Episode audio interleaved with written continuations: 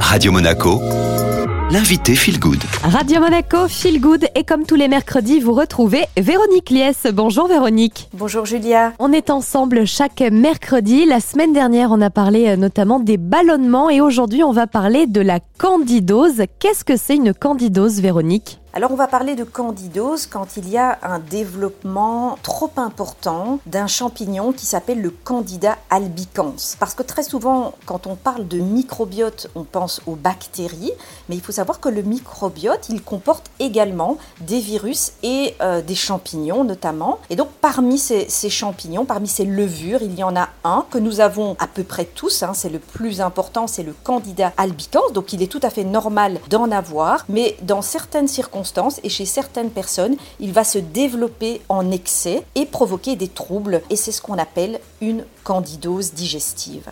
Est-ce que cette candidose, elle est difficile à repérer, Véronique, et auquel cas est-ce qu'il faut euh, adapter son alimentation? C'est assez méconnu et assez courant finalement. Et la difficulté aujourd'hui, c'est qu'il n'existe pas de réel test fiable pour euh, le diagnostiquer. Et au niveau de la prise en charge, c'est quelque chose qui est assez long. Et le problème, c'est que les traitements classiques antifongiques peuvent à terme favoriser une accoutumance au niveau du candidat qui fait que ça va renforcer le problème et qu'on va avoir ces récidives. Les bases vraiment de la prise en charge, ça va être de donner des probiotiques. Il y a certains lactobacilles notamment qui ont cette capacité euh, d'inhiber le, développement du candidat albicans.